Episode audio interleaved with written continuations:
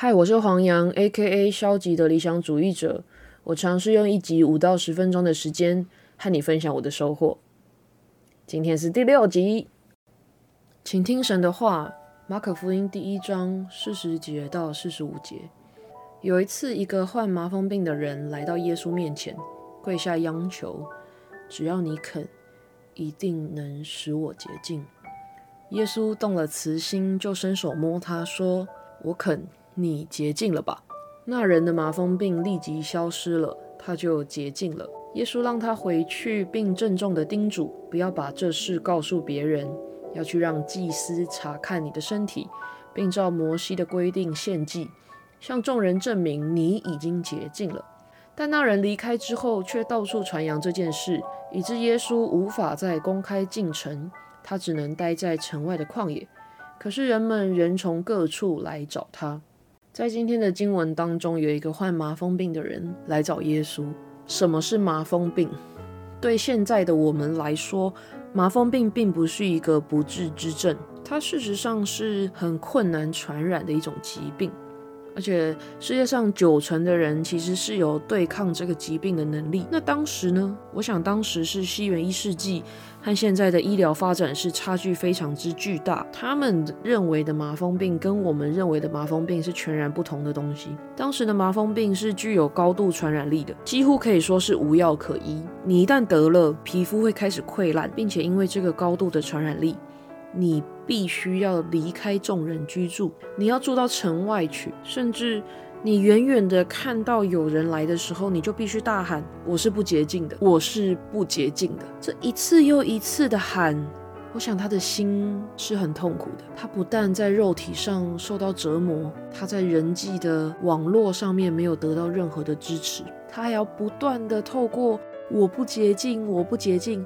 来提醒自己是一个多么肮脏污秽的人。他已经这么沮丧了，他的人生毫无指望可言。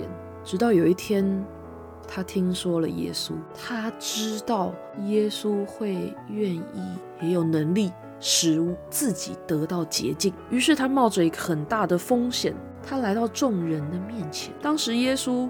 是非常，当时耶稣走到哪里都有一大群人跟随。这个患麻风病的人居然胆敢走到众人之中，这什么意思呢？就好像是今天有一个人他得了武汉肺炎，他居然在尖峰时段站在。台北车站的路口，而且还不戴口罩，到处疯狂的咳嗽，手到处乱摸。哇，这个人在现在没办法被石头打死哦，但他大概会被上传到这个爆料公社，哇，接受网络大量的审判。这个人冒着相当程度的风险，可是他知道这是他生命唯一的解答跟救赎。除了这个以外，他生命毫无盼望可言。而耶稣是怎么回应的呢？耶稣动了慈心，而且伸手。摸他，你想伸手摸他有什么了不起的？自从这个人确诊麻风病以来，就再也没有人伸手摸过他。伸手摸他是一个高度的接纳，并且是一个深沉的爱。耶稣透过这个行动来表达：我愿意接纳你，我肯，而你将会得到那生命的解答与盼望。那个人。就好了。当然，我们可能不明白为什么明明耶稣叫他不要把这件事情告诉别人，但是他还到处讲。可能是太兴奋，可能是急着想要分享他生命遇到一个很神奇的事情。不管怎么样，我们可以理解麻风病不但是一个肉体上的痛苦，更是他心里莫大的折磨。你可能会说：“哎，我的人生没有这么痛苦啊！我念平凡的学校，我找到一个平凡的工作。”我赚着平凡的钱，呃，我有一个平凡的家庭，没有什么不好啊。我人生没有遇到什么重大的苦难，我没有像这个麻风病人一样啊。那么我还需要耶稣吗？是不是其实不太需要？不过有一句话我非常喜欢，他是这样说的：你的问题里面没有一件是大到上帝无法解决，而你的问题里面也没有一件小到。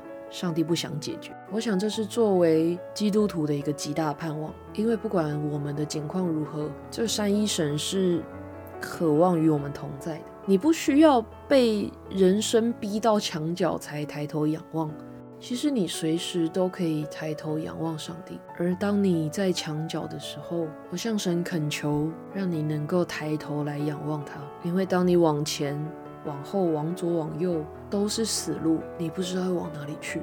求神来帮助你，因为他是你生命当中唯一的解答。让我们一起来祷告。恩主，我们向你献上感谢，因为无论我们在什么境况底下，你都顾念我们。我不知道现在在和我们一起祷告的人当中，是不是有像是这麻风病人一样痛苦的人？或许是他已经生病，或许是他的孤单感强烈的袭来，好像他的生命没有其他的盼望。但是恩主，求你伸手救拔我们。当我们的生命仿佛走到尽头，当我们向四周看去毫无指望的时候，主啊，愿我们抬头仰望你，愿你伸手拯救我们，就像你曾经医治这个麻风病人一样。主啊，你是我们生命唯一的指望，愿你来带领我们。谢谢恩主，祷告奉耶稣基督宝贵的名。阿门